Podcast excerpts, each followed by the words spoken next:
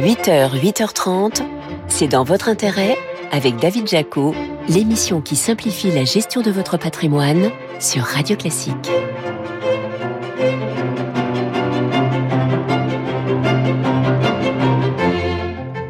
Bonjour, ravi de vous retrouver ce matin pour un nouveau numéro de C'est dans votre intérêt sur Radio Classique. Votre invité aujourd'hui, c'est Thibaut de Saint-Vincent, le président de Barnes, avec qui on parlera de l'immobilier de montagne. Ensuite, nous vous dirons pourquoi le timing est favorable aux investissements dans des obligations qui n'ont jamais autant rapporté depuis 15 ans. Enfin, on vous parlera du prêt familial, une astuce en plein boom pour acheter son premier logement. C'est dans votre intérêt, le récap. Retour sur les infos patrimoniales clés de cette semaine avec vous, Laurent Grassin. Bonjour Laurent. Bonjour David. Directeur de la rédaction de Boursorama. C'est une question qu'on se pose tous les dimanches dans cette émission. Dans quoi est-il pertinent d'investir? C'est la question à 100 euros. Euh, J'aime la formule, mais c'est pas 100 euros, David, c'est plutôt 157,2 euh, milliards de dollars. Ah, encore votre folie des grandeurs. D'où vous sortez ce nombre mirobolant? En fait, ça, David, c'est le montant des liquidités et titres à très court terme de Berkshire Hathaway. Oui, vous savez, c'est la holding de Warren Buffett, le légendaire investisseur américain.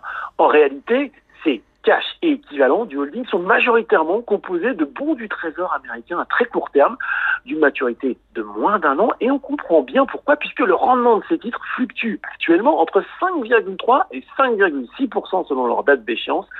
Autre information intéressante, entre juillet et septembre, eh bien, la holding a vendu pour plus de 5 milliards de dollars d'actions, ce qui porte ses désinvestissements à 40 milliards depuis un an. Moralité, si on suit euh, la logique de celui qu'on surnomme le sage d'Omaha, on pourrait y voir une, une certaine forme de prudence sur les marchés d'actions.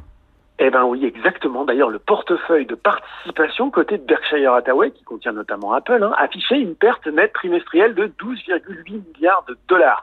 Toujours intéressant hein, de voir ce que fait Warren Buffett, David, c'est inspirant pour nous pauvres mortels, alors que la lettre Vernon nous apprenait dans son dernier numéro, eh bien que si vous aviez, allez, si nous avions investi 100 dollars dans Berkshire Hathaway en 1965, nous aurions multiplié notre investissement par 37 779.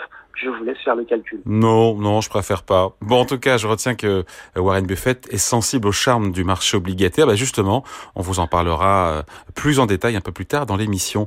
Euh, Laurent, vous vouliez revenir également sur cette info tombée cette semaine sur la réforme du label ISR. ISR, c'est bien sûr pour investissement socialement responsable. Et oui, créé par le ministère de l'économie et des finances en 2016, ce label, il l'avait, il a toujours hein, pour mission d'orienter l'épargne des Français vers les placements fonds et ETF durables, euh, vous l'avez dit, hein, et qui prennent en compte les enjeux écologiques, environnementaux, sociaux, cruciaux de notre époque. Oui, mais voilà, c'est pas forcément très clair pour l'investisseur individuel de savoir euh, quels critères comprenait le label, souvent jugé par ailleurs euh, trop timide hein, par rapport à l'urgence et à l'ampleur du défi climatique. Donc ce label ISR, il doit évoluer ah bah, il doit évoluer. Ça fait même deux ans et demi qu'on consulte, qu'on soupèse, avec finalement en juillet une proposition de refond faite par le comité du label et qui exigeait quoi? Eh bien, notamment d'exclure des fonds les entreprises qui développent de nouveaux projets d'énergie fossile non conventionnels. On pense par exemple au gaz de schiste ou encore au pétrole issu des sables bitumineux. Mais il se murmurait, David, que Bercy n'était pas chaud et traînait des pieds pour valider cette réforme. Et sauf que cette semaine, badaboum, coup de théâtre ouais, d'une des meilleures séries télévisées, le ministère de l'économie a précisé que finalement seraient également exclues toutes les entreprises qui ont de nouveaux projets d'exploration, d'exploitation ou de raffinage, qu'il s'agisse d'énergie conventionnelle ou non. Autre nouveauté, un plan de transition aligné avec l'accord de Paris sera requis pour les entreprises. Concrètement, ça revient de facto à exclure les grandes majors pétrolières des fonds la ISR. Reste cette question quasi philosophique. Vaut-il mieux exclure certains acteurs des placements ISR ou les accompagner de façon active dans leur transition? Je laisse à chacun de nos auditeurs le soin de faire leur choix en fonction de leurs conditions personnelles. Bon, on reste un peu dans le sujet avec cette nouvelle sur le livret A potentiellement euh, explosive pour certains. Oh, le jeu de mots est facile, hein, mais je, ne sais pas si l'affaire fera long feu.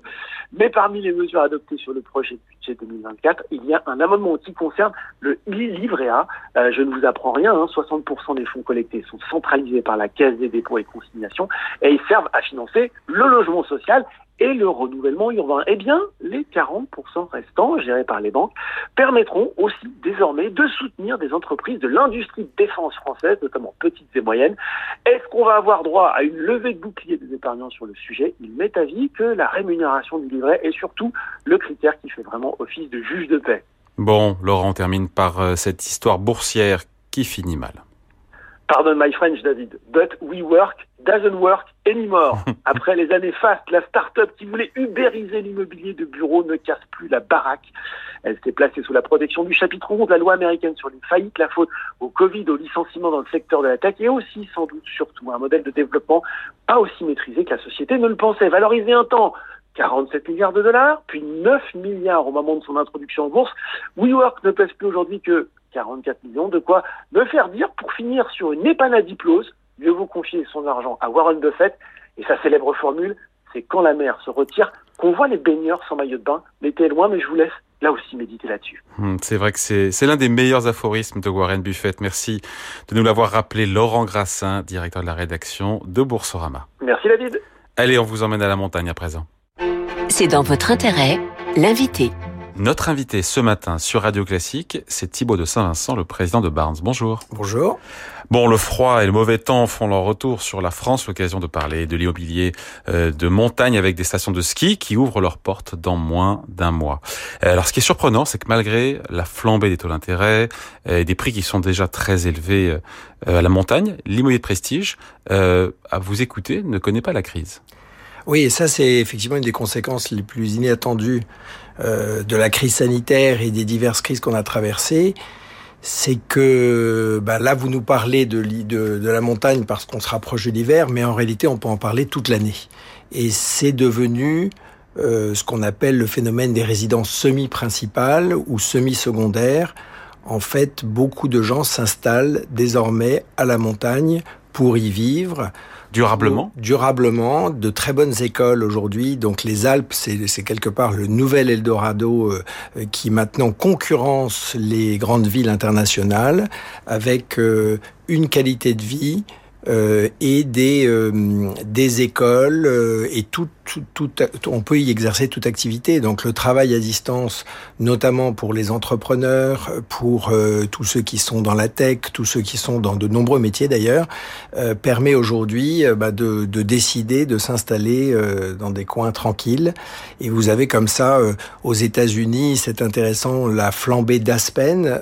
Aspen est devenu un endroit où on vit toute l'année et où il y a les familles les plus riches des États-Unis qui quittent New York pour s'installer à l'année à Aspen, qui quittent euh, Los Angeles pour s'installer l'année à Aspen. Bon, ça ne les empêche pas de bouger, mais euh, on constate que ceux qui ont des enfants en âge d'aller à l'école, ben, euh, s'y installent quand même pendant toute l'année scolaire. Il y a des écoles, pardon, à Courchevel, il n'y a pas d'école Non, alors c'est c'est propre à certaines... Alors pourquoi? Donc effectivement, les, les stations qui vivent toute l'année ont beaucoup plus le vent en poupe. Donc par exemple Chamonix, Megève, euh, en Suisse, euh, Verbier, Cran euh, ou, euh, ou, ou Gstaad, effectivement, tirent leur épingle du jeu parce que bah parce que ce sont des vraies villes en réalité.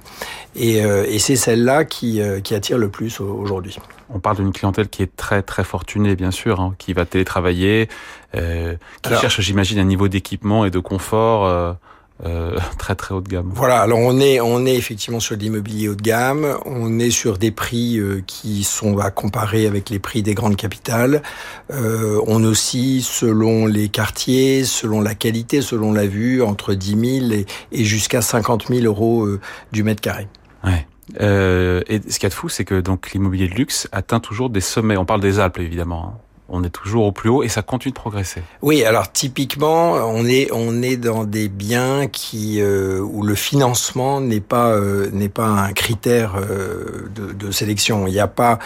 c'est vrai que l'augmentation des taux euh, dans les dans les villes, à, notamment à Paris et dans et dans les principales villes, a ralenti le marché, a ralenti les transactions, euh, a probablement créé un marché à deux vitesses. Euh, là, on est sur euh, sur de l'immobilier euh, un petit peu secondaire, sur sur de l'immobilier très très haut de gamme, et donc finalement, on a souvent des paiements cash pour ce type de clientèle et qui sont moins influencés par les taux. Ce qu'on voit nous, notamment dans les grandes villes et à Paris, c'est un marché qui souffre entre 1 et 5 millions et finalement un marché qui continue à se porter bien au-delà de 5 millions. Donc finalement, on est à la montagne plutôt dans ce marché de, l'hyper haut de gamme euh, au-delà de 5 millions. On parle de, de logement, je veux dire d'appartement, on parle de, chalet ou des deux d'ailleurs Alors des deux, oui oui parce qu'aujourd'hui il y a toujours, euh, il n'y a pas, euh, y a pas un qui est mieux que l'autre, c'est un choix. il y a aujourd'hui des appartements et des immeubles ultra haut de gamme avec tous les services euh, d'un hôtel 5 étoiles avec le spa, la piscine intérieure, la salle de cinéma, euh, notamment euh, à Méribel, il y, a de nombreux projets comme ça où on peut atteindre effectivement les 25-30 000 euros du mètre carré et où on a des belles terrasses. Donc on a effectivement une, une vraie compétition entre les chalets et les beaux appartements c'est une clientèle française ou étrangère qui a les moyens de se payer du, alors entre 10 et 50, on va mettre au milieu 30 000 euros de, du mètre carré. Alors c'est une clientèle euh, clairement internationale. Euh, en France, on a toujours une majorité de Français, hein, que ce soit à Megève, à Chamonix, mais on a également beaucoup d'Anglais, des Américains, euh, des, euh, des personnes d'Europe du Nord. Donc on a effectivement une clientèle assez, assez variée. Majoritairement? Euh, et euh, alors, euh, vous voyez, par exemple, on a quand même à Megève pas loin de 20-25% de Suisses qui s'installent. Alors, qui s'installent pas forcément à l'année, mais en tout cas qui ont des qui ont des résidences. Ouais, pour celles et ceux qui trouvent les prix stratosphériques dans les Alpes françaises, c'est pire encore dans les Alpes suisses. Hein. Oui, alors les Alpes suisses en plus sont assez connues pour avoir, enfin la Suisse est assez connue pour avoir les, meilleures écoles internationales, donc euh, donc ils attirent une, très belle clientèle, notamment des pays d'Europe de l'Est. Euh, pour euh, pour la clientèle des pays d'Europe de l'Est qui peut venir de de Hongrie, de Bulgarie ou, voire de Russie, parce qu'il y a encore beaucoup, il y a beaucoup de Russes qui finalement avec les événements ont quitté la Russie et qui s'installent ben, notamment, euh, notamment à la montagne et notamment en Suisse. Pour fixer un peu les idées, le prix d'une transaction, euh, le prix moyen d'un bien dans les Alpes françaises ah, alors, euh, ben on est le, le, prix moyen pour vraiment un bien, un bien de grande qualité entre 8 et, entre 8 et 12 millions. Voilà, donc c'est vraiment de le. c'est pas le prix moyen, hein, c'est le prix de l'ultra luxe. Maintenant, on a euh, des, on a accès à des chalets à partir de 3 millions. Bon, euh, donc le l'ultra luxe est épargné par la crise euh, et l'immobilier de qualité, de luxe plus abordable. Encore une fois, quand on est bah, autour de 1, 2, 3 millions d'euros, pour le coup, il résiste lui aussi ou moins parce que euh, celles et ceux qui achètent font appel au crédit. voilà. Alors là aussi, on est euh, on est sur ce marché euh, jusqu'à on va dire 3-4 millions d'euros. On est un peu plus touché, c'est-à-dire que les transactions ont baissé, le stock commence à augmenter et on a euh, effectivement euh, probablement atteint un sommet au niveau des prix et là on, on devrait être, euh, être, être sur un palier. Mais mais là aussi on voit que la clientèle y est, il va de plus en plus souvent. On pouvait aller autrefois à la montagne deux trois semaines par an.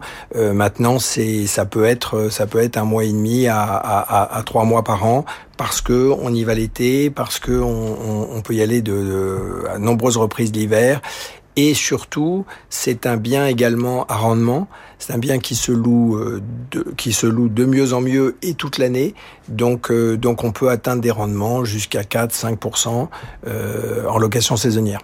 Hum. Et sur l'entrée de gamme du luxe, je sais pas si, le, si ce concept existe, autour de 1 million, 1 million et demi, là pour le coup, euh, les transactions sont en, sont en baisse, les prix sont en baisse ou même ça tient, ça résiste aussi? Pour l'instant, ça résiste. Je dirais que de manière générale, euh, la montagne a, a clairement... Euh, bénéficié des, différentes crises, ou en tout cas, elle a été mise en, valeur par rapport aux, différentes crises, et on a vu euh, les intérêts finalement d'habiter euh, dans, des coins où il y a une vraie qualité de vie. Euh, on dit souvent qu'on a dans le luxe un marché à, à deux vitesses dans les grandes villes. On l'a aussi là à la montagne, mais moins. C'est ça le. Voilà, moins. Aujourd'hui, on voit que c'est moins touché euh, que, que les grandes villes où, euh, où, on a clairement une influence des, des, des, taux. On a eu euh, de nombreux refus de prêts, comme vous le savez, dans les, euh, à, Paris ou, ou, dans les grandes villes.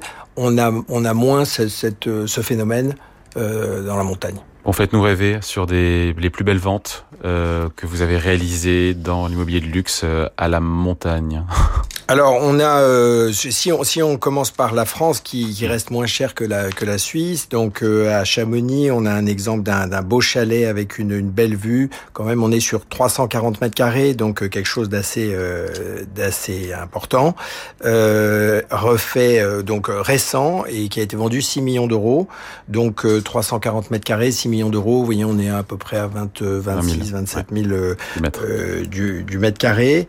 donc euh, on a euh, à Megève, euh, dans le centre du village, un très bel appartement de 127 mètres carrés avec quatre chambres, donc assez assez bien assez bien distribué, avec une belle terrasse. Donc on s'est vendu à 3 millions d'euros. Donc 3 millions d'euros, 127 mètres carrés, ça fait 24 000 euros du mètre carré. On est en plein cœur de Megève. Ça, ce sont des biens très prisés parce que bon, évidemment, on fait tout, euh, on fait tout à pied. Et comme vous le savez, Megève a énormément gagné aujourd'hui en, en restaurant de qualité et en et en lieu où on peut effectivement passer de, de, de bons moments.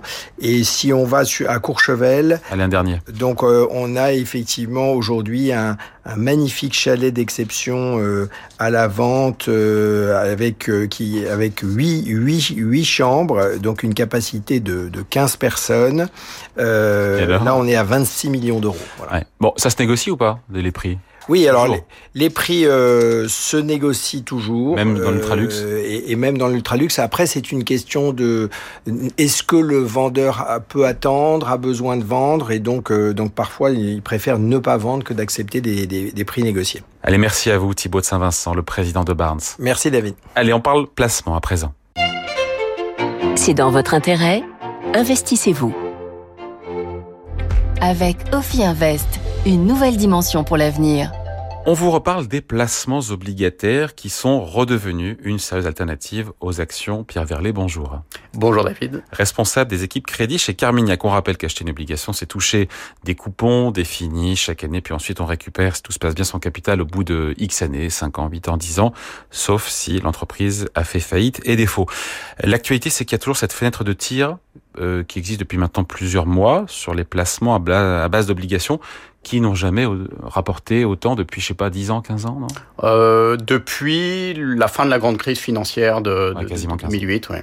ouais. C'est vraiment le grand retour de la classe d'actifs crédit après la traversée du désert qu'on a connu, les taux nuls et négatifs. Voilà, et c'est vrai que voir, je prends l'exemple de l'État euh, l'État américain qui offre des rendements sur ses bons du Trésor à 10 ans de 4,5% par an pendant 10 ans, euh, voilà, c'est appréciable, quoi. Hein. C'est très intéressant. On avait été sevré de rendement, de portage pendant de très nombreuses années, et c'est le grand retour. Et quand vous parliez de fenêtre de tir, je suis vraiment convaincu qu'elle est là pour rester cette fenêtre de tir. C'est structurel, c'est pas un mouvement temporaire de marché. Donc il n'y a pas de rush, on peut prendre son temps, Exactement. réfléchir et trouver la bonne solution euh, d'investissement. Et en même temps, le timing parfait, euh, c'était peut-être il y a quelques jours, hein, quand les bons du Trésor américain étaient rémunérés à 5%. Là, on était carrément à 5%. Oui, alors... sans risque. Oui, oui. C'est le, l'actif le, moins ça, ça s'est resserré, ça s'est écarté, mais c'est des, des petits ajustements par rapport aux différences qu'on a euh, sur les, les, les, dernières années, si vous voulez. Évidemment, il y aura toujours un petit peu de, de volatilité. Ces rendements évoluent avec le temps, euh, mais c'est justement d'ailleurs l'attrait euh, de, de, de, des obligations et quand on investit à terme dans un fonds à maturité, c'est de pouvoir s'extraire de cette volatilité du marché. Ouais. Alors le, le hic, c'est que euh, l'investissement en obligations, alors là je parle en direct, on parlera après des fonds euh, type placement obligataire à échéance ou daté. Euh, l'achat d'obligations en direct, c'est pas très développé en France, contrairement aux actions euh, qui sont faciles d'accès pour tout un chacun qui s'y intéresse. Oui, c'est pas facile d'y accéder, euh, ce qui est surprenant. C'est pas le cas de tous les pays, mais c'est le cas en France et dans pas mal de pays. ensuite, le problème de l'obligataire, comme vous le disiez, c'est si jamais c'est pas remboursé, la diversification est quand même clé dans ce secteur. C'est clé aussi euh, pour les marchés actions, mais c'est particulièrement clé pour les, pour les obligations, comme un assureur, si vous voulez. Donc il y a un bénéfice à avoir un portefeuille diversifié. Et c'est vrai que les, alors, les épargnants ont, parfois sans le savoir, des obligations dans le cadre de leur assurance vie. Le fonds euro, capital garanti, derrière, ce sont des obligations d'État, d'entreprise. Tout à fait, ou euh, même s'ils ont euh, euh, des, des, des, contrats à terme dans des banques, on, on peut assimiler ça à un risque bancaire. Donc finalement, c'est très proche de certains types d'obligations bancaires. Qu'est-ce qu'on peut avoir aujourd'hui, Pierre Verlet, comme entreprise de très bonne qualité qui s'endette, voilà, à combien aujourd'hui? Qu'est-ce qu'on a en termes de rentabilité, de coupons sur des entreprises très très bien notées, des grosses entreprises? Écoutez, je vais vous donner l'exemple de d'UBS qui vient d'émettre là cette semaine des obligations subordonnées, donc euh, ce qu'il y a de plus euh, risqué euh, en termes d'obligations dans leur structure de capital, mais nettement moins risqué que, que des actions. Ils ont émis en dollars 3 milliards et demi à 9,25 9,25 Les obligations subordonnées. Subordonnées, oui, mais c'est une banque suisse, euh, la plus forte, la grande gagnante des déboires de, de Crédit Suisse, euh, 9,25%, c'est quand même euh, très intéressant à mon sens. Bon, et si on veut encore moins de risques on si on veut encore aujourd'hui si on veut encore moins de risques, alors si on va vers euh, dans l'obligation évidemment. de, de, vraiment, euh, alors l'obligation de, du BS que je mentionnais est euh, catégorie investissement euh, chez la plupart des, des, des, agences, mais sinon on peut avoir euh, sur une du 4% CAC 40, sur une boîte du, du, CAC 40, du 4% sans avoir des maturités euh, très longues. Euh, et, de, et, une boîte très bien notée. Donc on peut avoir des, des, obligations avec des belles rémunérations et un risque qui est limité notamment par rapport au placement action. Après, il faut choisir euh, quelle ligne. Euh, évidemment, c'est pas le métier tout un chacun. Euh, c'est pour ça que les fonds obligataires échéances, qu'on, dont on a déjà parlé dans cette émission, mais voilà, c'est, on sait que c'est le placement en vogue depuis maintenant quelques mois, mais ça présente beaucoup d'avantages. Il faut les rappeler quand même, c'est qu'il y a de la visibilité sur le rendement, il y a cette diversification avec des paniers où il y a un gérant derrière, vous, votre équipe, qui choisissez euh, finalement tout une, un panel d'entreprises. Exactement. Euh, on peut s'extraire effectivement de la volatilité du marché si on a l'horizon de temps du fonds, puisqu'en fait les fluctuations qui font baisser ou monter le cours des obligations. Euh, on s'en extrait, on ferme on les s'en yeux. extrait si on, on, voilà. si on a l'approche de se dire... Euh, 3 ans, 5 ans. 3 ans, 5 ans, etc. Ensuite, ce que je vous disais, c'est que le, le crédit, c'est comme un assureur, ça fonctionne avec de la diversification de portefeuille. Donc il faut beaucoup de lignes, vraiment beaucoup de lignes. Et c'est un métier de les suivre, il faut gérer ça activement, il faut sélectionner les risques, parce que tout ça, euh, ces augmentations des rendements de crédit, qui sont très appréciables et qui offrent un, un portage très attractif, ça se fait dans un milieu où les taux de défaut vont augmenter. Et ça, euh, il faut évidemment pas le cacher. D'ailleurs, je m'en réjouis que les taux de défaut montent parce que c'est essentiel au crédit. Mais ça veut dire qu'il faut des équipes qui savent sélectionner les risques, gérer les risques euh, et voir profiter des événements de crédit. Quel rendement peut attendre sur un fonds euh, obligataire à échéance de 5 ans, par exemple, aujourd'hui? Écoutez, les, le, le, portage de, de nos fonds à, ta, à maturité, il est euh, autour de, de 8% brut. Donc, par an. Par an. Allez, merci à vous. Pierre Verlet, responsable des équipes crédit chez Carmignac. Merci David. Allez, on parle de prêt familial à présent. C'est dans votre intérêt on ne vous impose rien. Dans un contexte d'inflation et de hausse des taux d'intérêt bancaires, le marché de l'immobilier trébuche. Alors le recours au prêt familial est-il la solution miracle pour financer vos projets à venir? Réponse avec vous, Jérôme Barret. Bonjour Jérôme. Bonjour David. Avocat associé au sein du cabinet Yards. Déjà rappelez-nous ce qu'est un prêt intrafamilial. Ouais, comme son nom l'indique, David, il s'agit d'un prêt de somme d'argent entre personnes d'une même famille et plus largement d'un prêt entre personnes physiques. C'est une opération à caractère exceptionnel et son objectif est de permettre à telle ou telle personne de financer un projet qu'un établissement de crédit ne lui permettrait pas. Concrètement, comment prêter à ses proches? En principe, tout prêt de somme d'argent d'une valeur supérieure à 1500 euros doit faire l'objet d'un écrit. Donc cet écrit, c'est soit un contrat de prêt, soit une reconnaissance de dette, dans lequel on fait figurer les éléments qui doivent, qui sont importants. Et ce document, il pourra être établi devant notaire, mais dans tous les cas, ce qu'on souhaitera, c'est qu'il soit, qu'il ait une date certaine et qu'on l'enregistre, ce qui ne coûte pas très cher. Quelles mentions écrites doivent figurer dans ce contrat de prêt familial? Donc le prêt doit indiquer que les sommes prêtées sont remboursables, ça c'est essentiel, on le verra après. Il s'agit d'en indiquer les modalités, la durée du prêt, sa date d'échéance. Euh, est-ce que c'est un prêt in fine Est-ce que c'est un prêt amortissable, hein, in fine qu'on remboursera qu'à la fin Ainsi que le, les échéances. Le taux d'intérêt. Alors la particularité des prêts entre personnes physiques, c'est qu'on n'est pas obligé d'avoir un taux d'intérêt. On peut donc euh, financer un projet avec un taux d'intérêt égal à zéro entre Même quand les taux d'intérêt ont remonté? Même quand les taux d'intérêt ont remonté. Pour l'instant, la loi ne, ne, dit rien de particulier. La faculté de remboursement anticipé le cas échéant et un gage confié au prêteur légalement le cas échéant. Le prêt familial est-il assorti d'obligations fiscales, maître? Alors, dans l'hypothèse où le prêt est supérieur à 5000 euros, on a vu que 1500 euros, il fallait un, un écrit, c'est une décision juridique. Fiscalement, pour, lorsque le prêt est supérieur à 5000 euros, il doit être porté à la connaissance de l'administration fiscale. L'emprunteur doit reporter ses informations, les informations requises euh, dans une déclaration qui est le formulaire 2062. Et en l'absence de déclaration ou des omissions ou des inexactitudes sur cette déclaration, on peut subir une amende de 150 euros. Bon, ce type de prêt, est-ce qu'il engendre un, un, coût pour les parties? Non, aucun aucun impôt pour euh, pour l'emprunteur dans tous les cas. Pour le prêteur, si jamais il facturait, si je puis dire, des taux d'intérêt, eh bien, il va devoir les déclarer en revenu de capitaux mobiliers. Et sinon, il n'y a pas de il a pas de frais de dossier, si je puis dire, euh, hormis le conseil que vous demanderiez auprès d'un avocat, etc. Bon, on, l'a évoqué précédemment, mais euh, comment est-ce qu'on fait Comment on procède au remboursement? Alors ce prêt familial ou intrafamilial, il est extrêmement flexible euh, pour, dans son fonctionnement général. Donc tous les modes de remboursement sont dans la nature. On peut rembourser par une échéance mensuelle, trimestrielle, annuelle ou tout à fait à la fin, in fine. Le remboursement peut être conditionné également à l'obtention d'un travail, assorti d'une rémunération par exemple pour un enfant, la vente d'un bien, objet de collection, d'un tableau, d'un bien immobilier et d'un retour à meilleure fortune. Bon, dernière question, que se passe-t-il si le, le prêt n'est pas remboursé? Alors ça, c'est toute la difficulté. Hein. Si Et vous oui. ne remboursez pas votre prêt, à ce moment-là, on va considérer que là, vous serez voué aux, aux gémonies fiscales. Et si l'administration vient à constater que vous n'avez pas remboursé le prêt dont elle avait été euh, informée dans sa déclaration de 1062 et que si vous n'avez pas correctement rempli, le monde va s'écrouler sous vos pieds. Donc le fisc va estimer que l'opération de prêt, en fait, c'était une donation déguisée. Et à ce moment-là, on va rentrer dans les mécanismes de donation. Bon voilà, au moins les choses sont claires. Merci à vous, maître Jérôme Barré, avocat associé au sein du cabinet Yards. Merci David. Voilà, c'est dans votre intérêt, c'est fini pour aujourd'hui. Émission à réécouter en podcast sur radioclassique.fr et sur vos plateformes habituelles. Je vous retrouve bien sûr dimanche prochain. En attendant, la musique revient avec votre week-end Radio Classique présenté par Laure Maison.